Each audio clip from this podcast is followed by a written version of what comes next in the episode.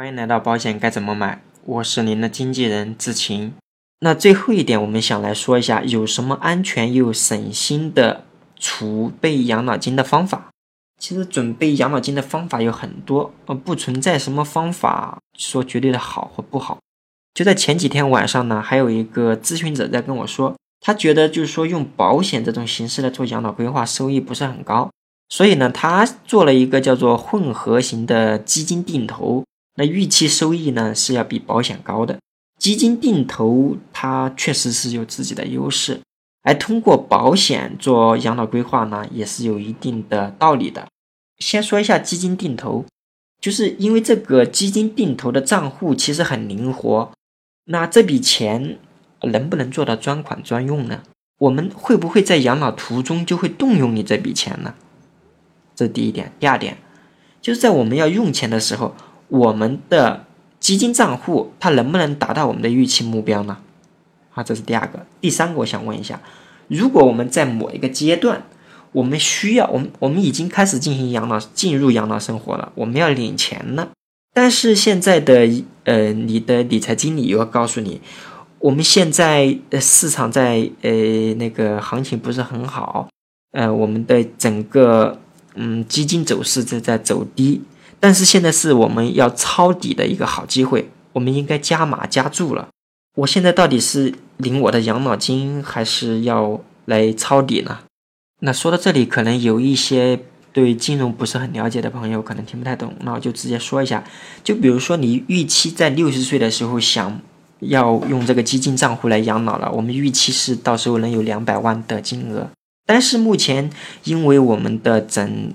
的情况，当时就那段那么几年哈，那个不是很好，可能我们的账户只有那么一百五十万。但是我现在六十岁了，我需要养老了。现在你的理财经理告诉你，哎，现在我们适合来加码，我们多买一点，再多投一点，嗯，到时候我们涨的会更多。那我到底是从我的一百五十万账户里面来拿钱开始养老了，那还是我再继续拿我们的其他的本金来再投入进来，让我们的基金账户？啊，表现的更加好一些呢。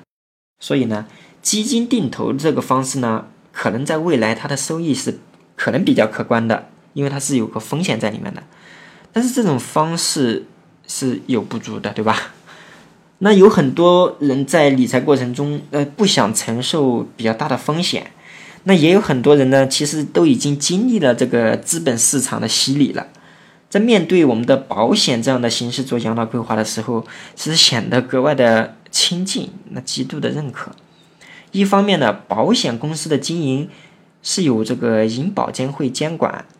它同时也有我们国家的保险法的兜底，所以选择保险公司做养老规划呢是安全的。那其实最主要我们要看的就是产品了。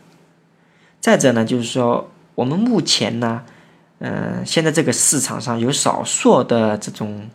养老类型的保险是执行了我们市场的最高利率预定利率哈，四点零二五这个标准的，就是每年大概以百分之四利滚利来增长的，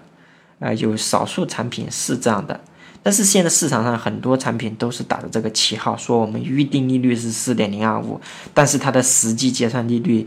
呃，算出来的叫做内部收益率 IRR 是很低的。我说的这种肯定的呢，它不是像那些有什么万能账户或者是有分红这种的不确定成分在里面的，嗯，所以我们选择这种形式，很多人觉得是很安心的。就比如说一个三十岁的女性，我们目前一年交五万块钱，交十年的话，啊，我们六十岁开始领这个养老金，我们来看一下，大概是可以达到什么一个程度。好，我们也同样做了一个表，放在微信公众号里面，嗯，大家感兴趣可以查看。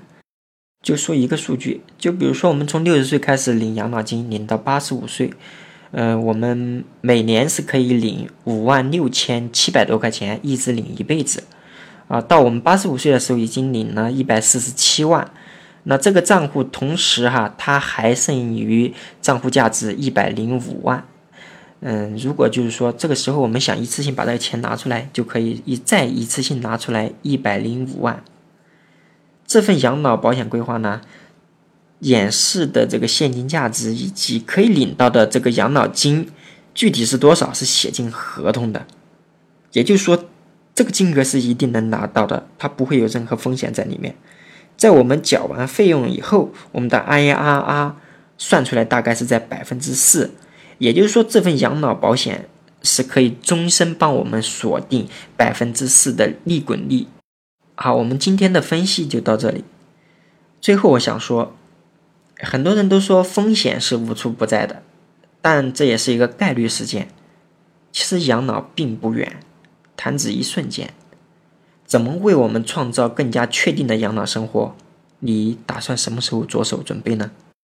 如果您想找一位财务上的经纪人，自行可以为您的家庭财务出谋划策。关注微信公众号“保险该怎么买”，创始号，更多有用资讯等着您。